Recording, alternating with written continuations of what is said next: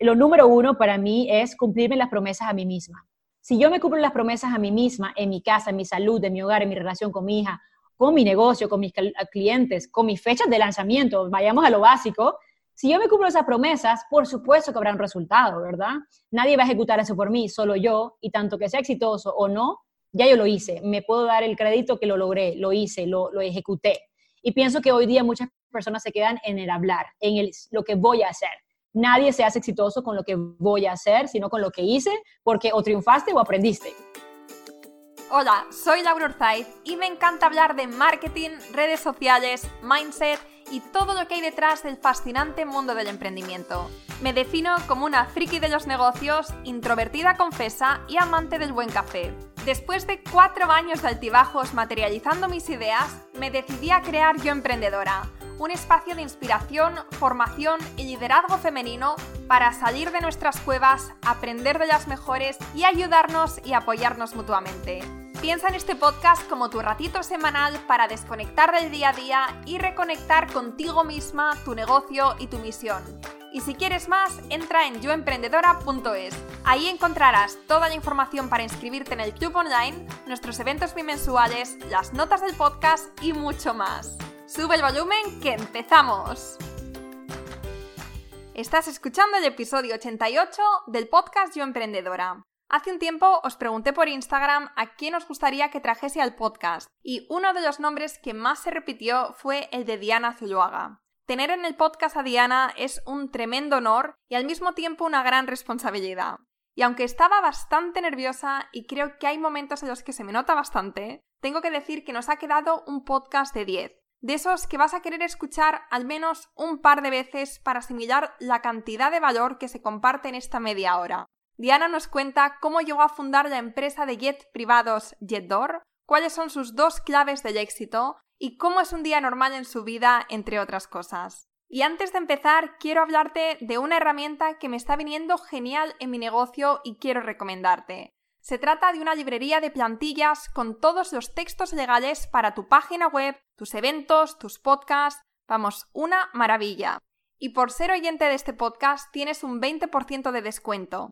Entra en yoemprendedora.es barra plantillas y pone el cupón yoemprendedora, yoemprendedora todo junto, para disfrutar de un 20% de descuento sobre el total. Esta oferta no es acumulable con otras promociones. Hola Diana, ¿qué tal? Bienvenida al podcast de Yo Emprendedora. Hola Laura, es un enorme placer estar aquí en este espacio. Muchas gracias por tu invitación. Estoy agradecida por haberme tenido en cuenta, emocionada por esta conversación que estoy segura será muy interesante. Eso seguro que sí, porque teniéndote aquí con nosotras, vamos, eso, eso está garantizado. bueno, pues eh, Diana, yo estoy súper agradecida de que estés, te admiro mucho, yo creo que las mujeres de, esta comunidad te admiramos mucho y bueno, tener a una emprendedora de tu talla pues siempre es un, un honor y sobre todo cuando nos vas a hablar de tantas cosas tan interesantes para todas nosotras. Para empezar, me gustaría que nos remontáramos a, tus comienzos como emprendedora, cuando fundas la, empresa de jets privados JetDoor. Sí. Y, bueno, hay mil preguntas que se, me, que se me ocurrían cuando estaba leyendo tu bio, pero me he quedado con dos. Primero, ¿cómo llegas a un sector tan de lujo y tan competitivo como el de los jets privados? Claro, excelente pregunta. Eh, mira, es una historia interesantísima porque yo no tengo formación de negocios oficialmente, es decir, yo mi carrera universitaria y de maestría todas son en gobierno, esa fue la carrera que yo decidí sin conocerme muy bien, uh, pero principalmente por mi pasión de servir, ¿verdad? Yo pienso que escogí en ese momento porque yo sí me veía sirviendo y estando en el gobierno, ayudando a las personas, pero luego estando en esa industria, que tuve la fortuna de estar en, en trabajos muy buenos en esa industria del gobierno, en Estados Unidos, como por ejemplo estuve en la alcaldía de Nueva York, estuve en la Fundación Clinton en Naciones Unidas. Lo vi todo muy rápido y me di cuenta que no era para mí. Es decir, yo tengo una serie de características y de personalidad que es muy negocio, que ahora la veo y te la digo así abiertamente. En ese momento simplemente era, no encajo, esto no es lo mío, esto va muy lento, eh, nadie me inspira, estoy con personas que no, son, no tienen la vida que yo quería. Y le dediqué unos 5 o 6 años a esa carrera y tuve uno de esos momentos así, literal, como digo yo, tirada a la piscina con todo y ropa, que fue dejar mi carrera, renunciar a todo lo que había invertido, no solo de tiempo, pero también de dinero, porque esa, nada más la maestría en NYU fue una deuda brutal de más de 80 mil dólares. es increíble lo que las personas somos capaces de endeudarnos sin tener, sabes, un conocimiento de, eh, financiero a largo plazo. Y entonces en ese momento yo qué hice? Detuve mi vida entera, cerré mi apartamento en Nueva York, cerré, pues renuncié al empleo y me fui a Colombia otra vez. Entonces es importante para mí comentar esto porque no fue algo como glamuroso que yo salté del empleo de gobierno a la super empresa top de Jets. Claro que no, todo ese tipo de decisiones lleva una introspección y proceso personal profundo enorme. El mío fue volver a Colombia, volver a casa de mis padres unos meses, de empezar de cero y mi, la mejor forma de resumírtelo a todos ustedes es, si voy a empezar de nuevo, tengo que hacerlo bien. y entonces te puedo decir que hice todo tipo de test de personalidad, de habilidades, de sueños. Y lo primero que decidí o me atreví a decidir era que yo quería tener una vida con mucha libertad y mucho dinero. En ese momento yo no tenía ni idea de servir de propósito de vida, yo no tenía ni idea de impactar vidas. Todo eso surgió después y me encanta decirlo, porque muchas personas se previenen de tomar decisiones que mejoren su vida hasta que se sientan conectadas a un propósito. Y en ese momento mi único propósito era ganar más dinero. Pero como el universo es así, no todo nos, nos, está guiando nuestro potencial, en ese momento tal vez mi visión era así de limitada, ¿verdad? Así de materialista, pero fue necesaria porque era la motivación que necesitaba para yo saber que necesitaba cambiar de industria e ir a educarme en ventas, en mentalidad, en negocios, cosas que luego me abrió una puerta para yo poder dedicarme a lo que yo hago ahora. Pero en completa honestidad, mi primer paso fue solo porque quería viajar y pasarla bueno. yo soy muy así de, placer y de, y de divertirme. Entonces, ese fue el primer paso. Cuando yo decidí eso y regresé a Nueva York, apliqué a muchísimos trabajos, todos en la industria de viajes, hoteles, concierge, tarjetas y algunas empresas de jet privado. Eh, y de todas las 50 aplicaciones me llamaron de dos. Esa hoja de vida de gobierno no tenía nada que ver con, con la industria. Eh, pero en dos empresas me llamaron, una era de jets privados que buscaban personas para entrar de cero como vendedores por comisión y estaban dispuestos a entrenarte de cero. Para mí eso era una oportunidad perfecta.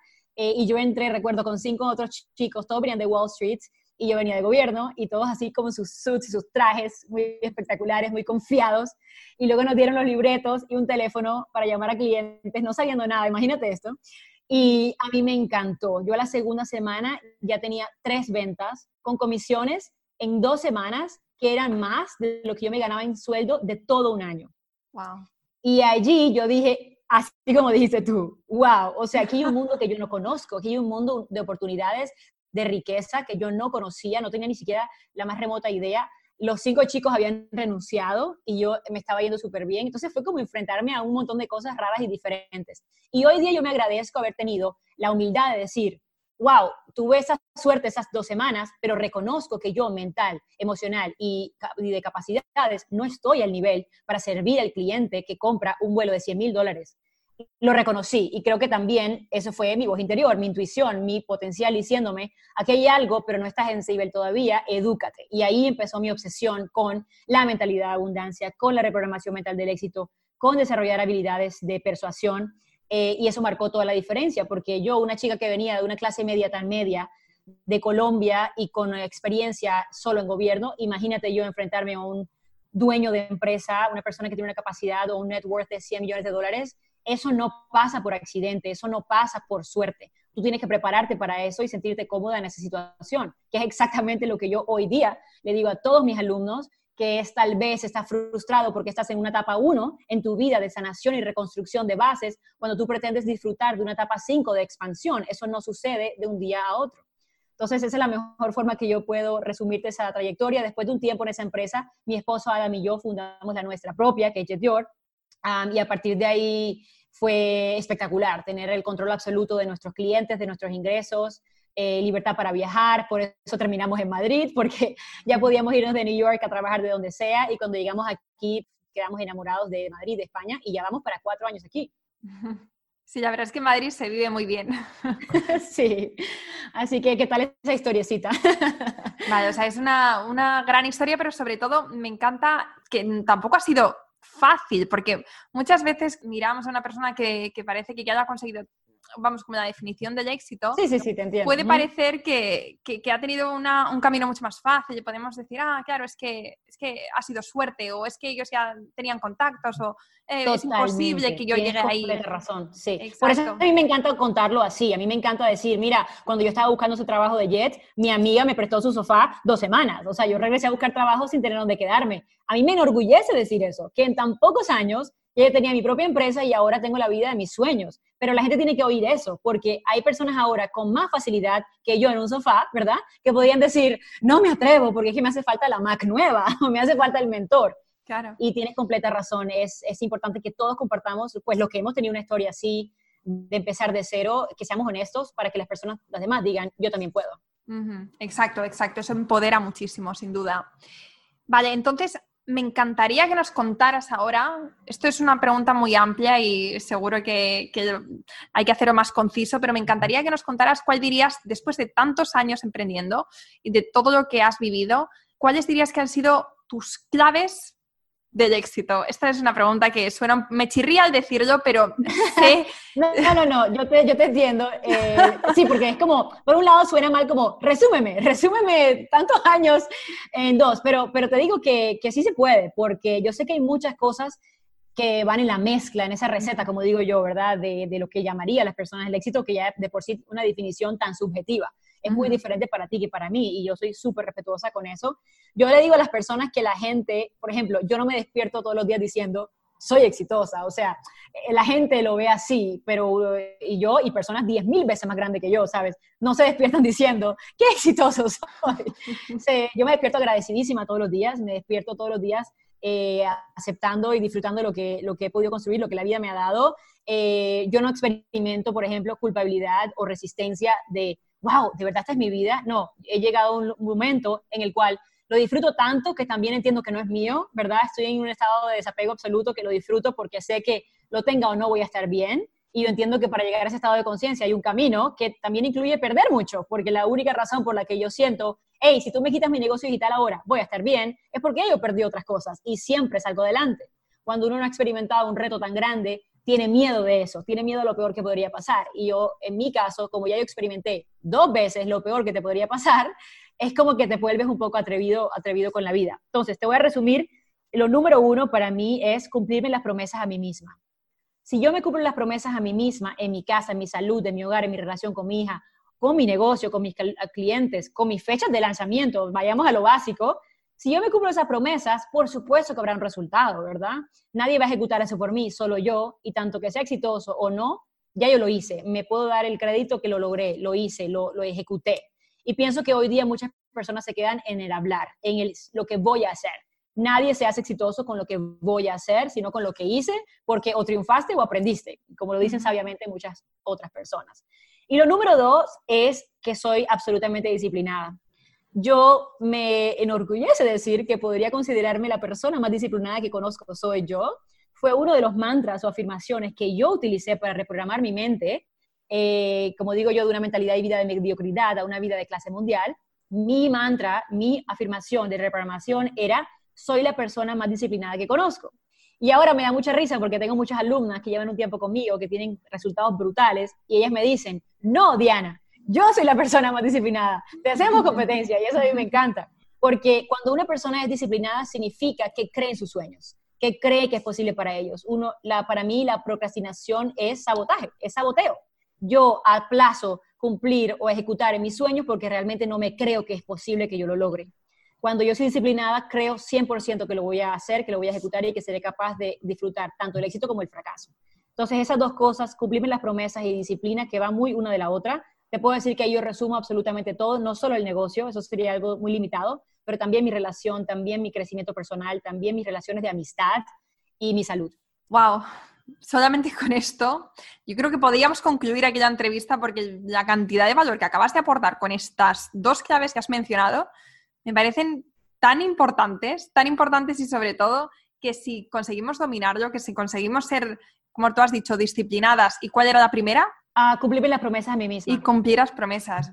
Es que con eso ya. Increíble. Sí, se solucionan de verdad muchas, muchas cosas, tienes toda la razón. Por eso te dije al principio, yo sé que hay muchas cosas, la generosidad es importante, total, pero esas dos, ah, si empezamos por ahí, yo creo que la gente en un mes, en un mes, puede eliminar todo lo que, lo que hace desperdiciar su energía, su atención, eh, sus distracciones y pueden ponerse un plan de acción que en 12 semanas puede transformar su negocio.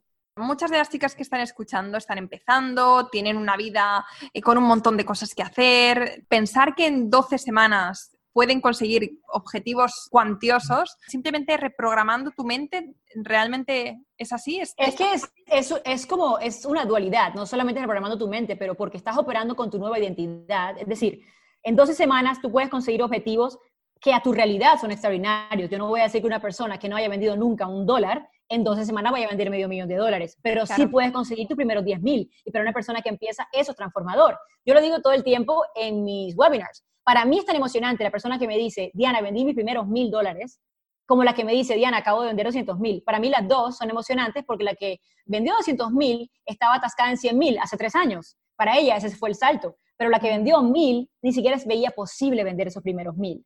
Entonces, una persona que no tenga nada, que lleve poco, en 12 semanas, si tiene la mentalidad correcta, si cree en sus sueños, si es disciplinada, si actúa desde la identidad de que yo soy una persona disciplinada por mi negocio, actúa diligentemente cada día en acciones estratégicas que sí sean de venta, que sí sean de negocio, en 12 semanas, claro que van a vender. Lo vemos todo el tiempo, por ejemplo, grandes lanzamientos. Es un programa de 10 semanas y las personas ejecutan su lanzamiento y pueden ganar, repito, sus primeros mil o cien mil, a mí no me importa, pero es sus primeros qué ¿Cómo lo hacen? Porque están siguiendo un plan tan detallado que les da el diario y ellas tienen que decidir si lo ejecutan o no, pero entonces ya no tienen la excusa.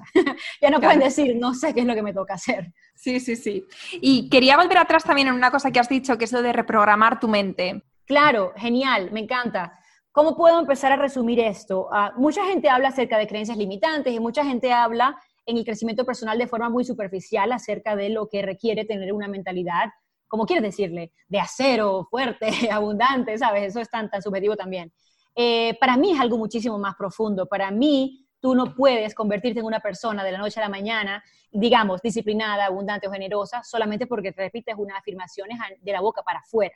Porque eso solamente conecta con el menos del 5% de tu cerebro, con la corteza prefrontal, que no logra llegar a la profundidad donde están tus creencias subconscientes, que literalmente ahora mismo están dirigiendo todo en tu vida tú no controlas lo que estás haciendo, son tus creencias subconscientes. Entonces, eso controla más del 95% de lo que haces, hasta cosas que tú ni te das cuenta. En este momento, eh, tu cuerpo está haciendo que tu sangre se renueve, tu cabello está creciendo, tus uñas están creciendo. Todo eso hace parte de esa inteligencia divina que maneja tus creencias subconscientes y que tú no manejas. De la misma forma, así como tú dices, voy a invertir en este programa, por ejemplo, de mil dólares para transformar mi negocio, pero tú estás actuando todavía desde la creencia subconsciente de la falta de disciplina, el, curso se queda allí, ¿verdad? Es, un, es como me tengo que forzar para yo ir a abrirlo y hacerlo.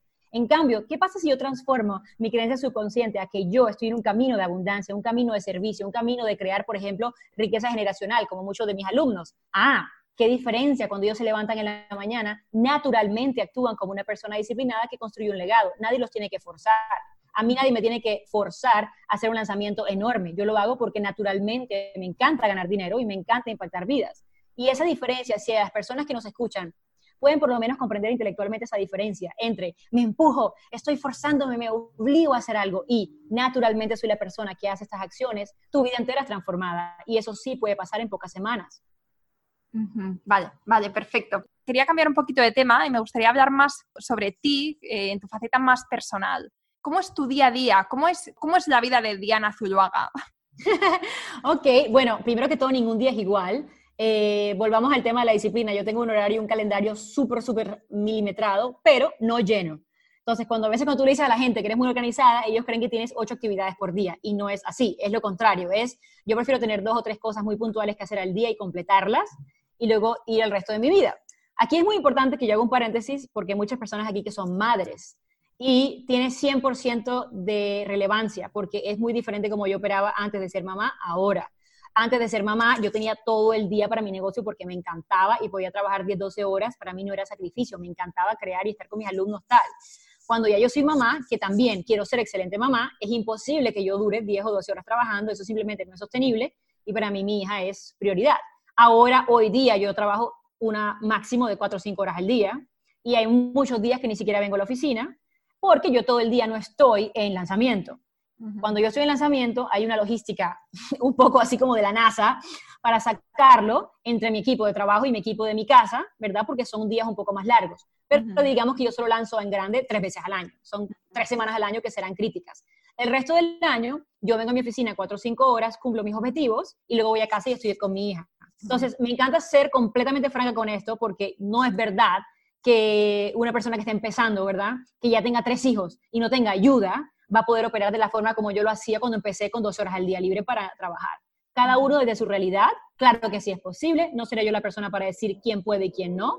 Hay personas que en dos horas productivas cambian el mundo, hay gente que con diez semanas no logra nada, tú y yo lo sabemos perfectamente, pero sí es importante que las mujeres sobre todo operemos desde nuestra realidad. Ahora mismo, por ejemplo, en mi caso, yo opero um, un proyecto a la vez, yo hice el lanzamiento, yo estoy ahora mismo con mis alumnos y en todo el mes de febrero yo haré una oferta de un producto. Yo no me estoy volviendo loca haciendo 10 ofertas o 10 lanzamientos. Es mi realidad que yo tengo horas reducidas para trabajar. Pero te lo digo porque hay gente que me dice, tú seguramente haces 10 proyectos a la vez y eso no es verdad. Yo, yo trabajo para disfrutar mi vida, yo no vivo para trabajar. Entonces, como tengo eso tan claro, soy perfectamente, estoy tranquila de decirle que sí y que no a muchas oportunidades que me vienen. Por ejemplo, a muchas oportunidades de conferencias en Estados Unidos que yo digo que no, o, o, oportunidades de formación con gente muy top que yo quisiera, que ahora mismo yo no puedo darme el lujo de irme 10 días y dejar a mi hija. Pero hay mujeres que pueden hacerlo y se sienten bien. Yo estoy escogiendo desde mi realidad, ¿verdad? Entonces, esto me parece importante compartirlo, claro, porque yo siento que las oportunidades siempre van a estar a mí, ahí para mí cuando ella tenga 5 o 10 años, pero yo estar ahí presente para ella, para mí eso es fundamental, parte de mi éxito. Para mí no es éxito trabajar 14 horas al día, ganarme 2 millones y no ver a mi hija. Eso para mí no es éxito, pero repito, es mi caso personal. Hay mujeres que sí lo consideran necesario.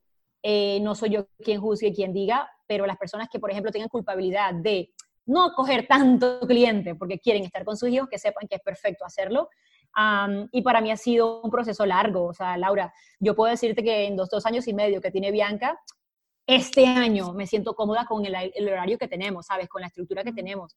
Y no fue algo del día de la noche a la mañana. Me costó mucho acostumbrarme a no ser yo, por ejemplo, de decidir todo yo, que mi tiempo, que mi libertad, que mis viajes, empezar a verlo como que estoy escogiendo a mi hija en vez de estoy renunciando a cosas, ¿sabes? La conversación interna cambia tanto eh, pero hoy día te digo que me siento cero culpable, las horas que duro en mi trabajo las disfruto, es fundamental para mí realizarme como persona, es fundamental para mí sentir que tengo un impacto positivo en el mundo aparte de ser mamá. Yo siento que tengo más capacidad para impactar otras vidas y también otras familias y otros bebés de otros, ¿verdad? A través de mi trabajo, aparte de mi hija, teniendo claras las prioridades. Yo no podría ser una mamá a tiempo completo, no podría, y tampoco podría ser la mamá que abandona. Y entonces, sí se puede llegar un momento de mezcla perfecta de receta de vida en la que puedas cumplir las dos sin sentirte culpable. Te lo digo porque mucha gente me dice, tú te debes sentir culpable porque renuncias a tu hija para hacer lanzamientos o hacer conferencias. Y te digo con confianza que absolutamente no. Cuento con el apoyo de un marido fabuloso también, ¿verdad?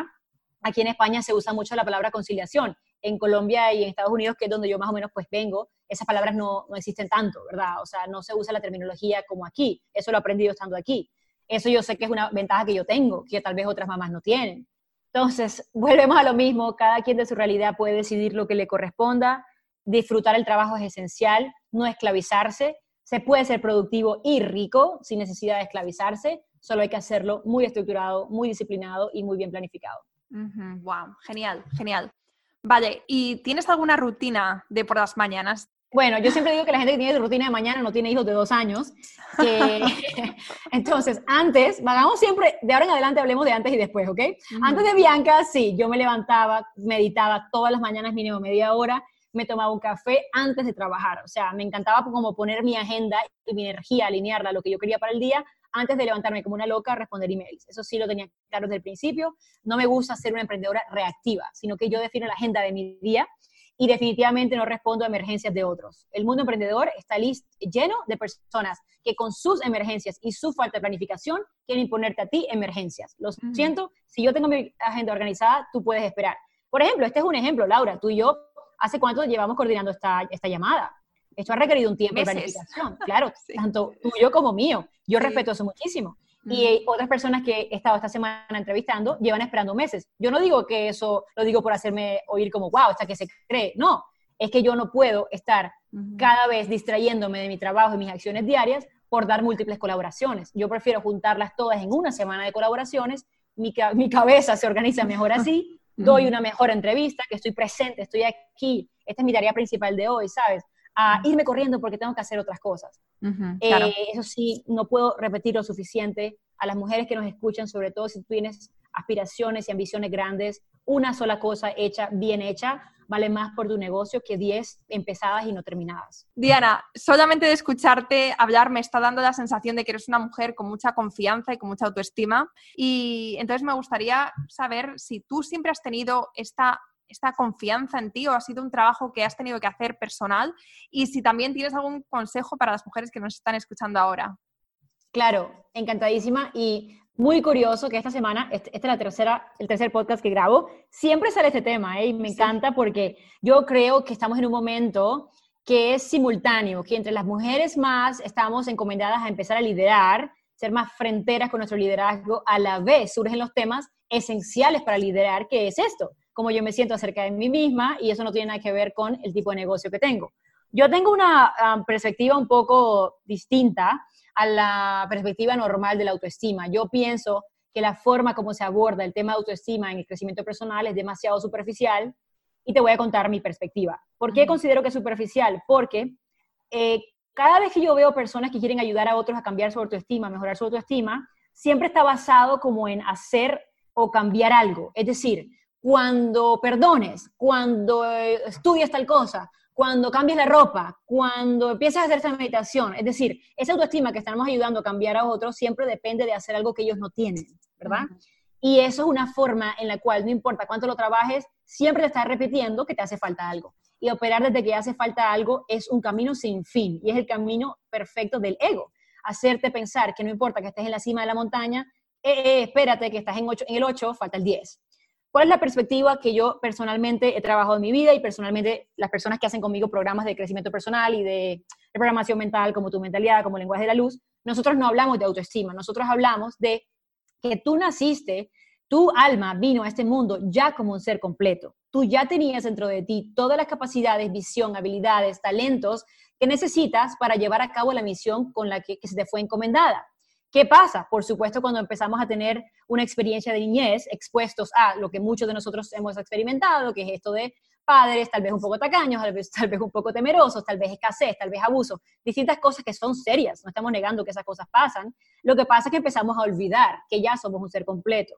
Y en vez de dedicarnos a eh, caminar un camino espiritual profundo de reprogramación que nos ayuda a recordar lo que ya yo soy y que desde ese ser completo, entonces yo me agrego habilidades que yo quiero porque quiero, yo quiero aprender a vender porque quiero, porque no, lo necesito. Yo, yo aprendo a diseñar web porque quiero y me apetece, no porque lo necesito o me hace falta. Yo quiero una pareja porque me apetece compartir mi vida con alguien, no porque lo necesito. Imagínate si cada emprendedora empieza su camino eh, pensando, ya estoy completa y agrego habilidades porque quiero, estamos hablando de una revolución completa, no solo en autoestima, en amor, en relaciones, en negocios. Yo pienso que hay emprendedoras hoy día con un negocio porque quieren validar su autoestima cuando son personas que no deberían tener negocio. Y entonces la frustración es mayor.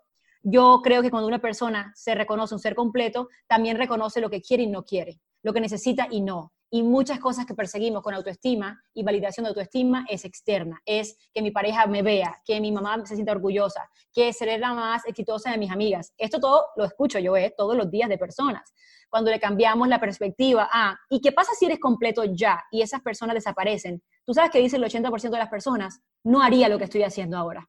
Lo estoy haciendo por otros y no por mí. Si fuera por mí, yo sería maestra de niños. Yo haría cosmética natural. Yo trabajaría en una peluquería. Y eso es emocionante y a la vez doloroso. Saber que hay personas que recorren una vida entera persiguiendo un fantasma que nunca se atrevieron a, a quitar.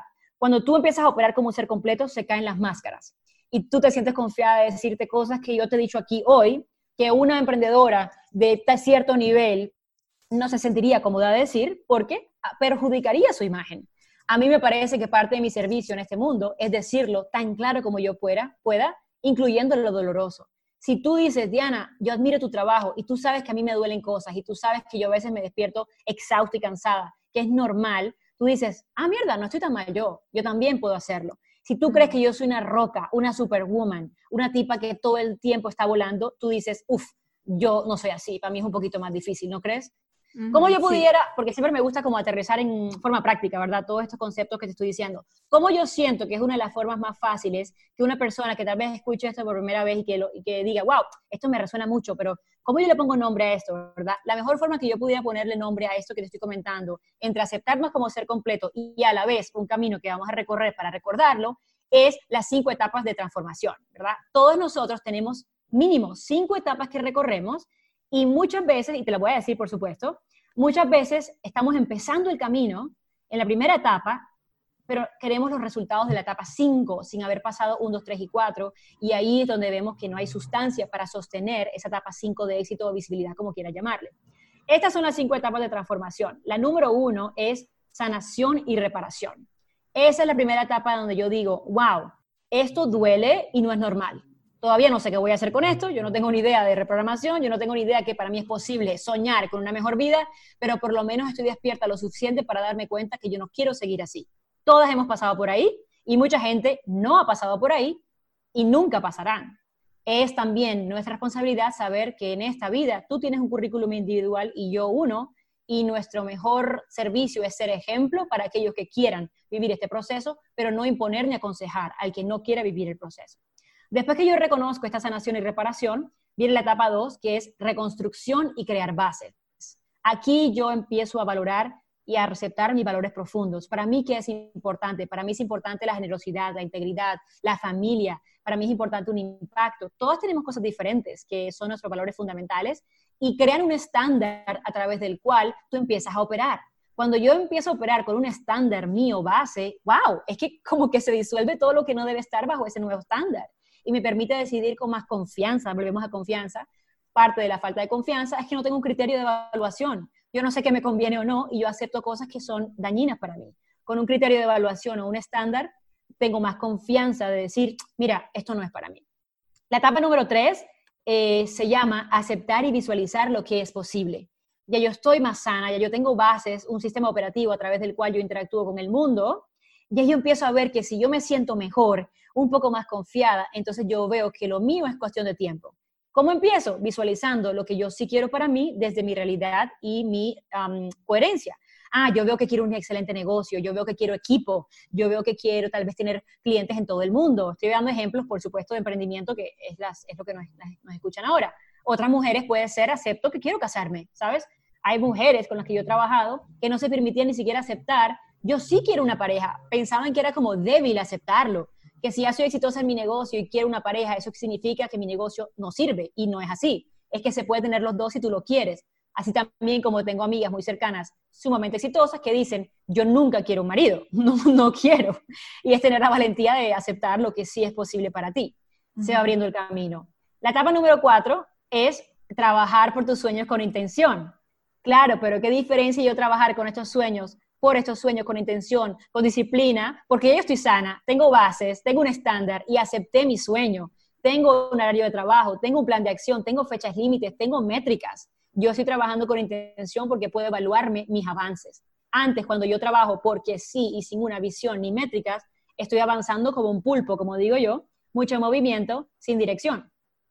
Y por último, cuando eh, estamos eh, fuertes en esta etapa de trabajar por nuestros sueños, tu éxito tu visibilidad, tu impacto de lo que muchas personas persiguen es solo cuestión de tiempo y empiezas a experimentar esta expansión, esta cosecha, sentir que contribuyes, sentir que eres significativo para el mundo y empiezas a construir un legado, algo más grande que tú, algo más grande que tu nombre.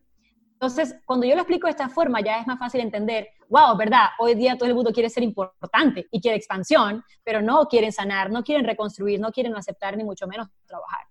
Espero que esto haya sido útil para, tu eh, comunidad. Para mí lo fue, este fue el camino que yo recorrí y gracias a este camino es que yo te puedo decir que hoy me siento confiada porque sufrí lo que había que sufrir, dolió lo que tenía que doler, acepté lo que podía, trabajé y continúo trabajando por mis sueños.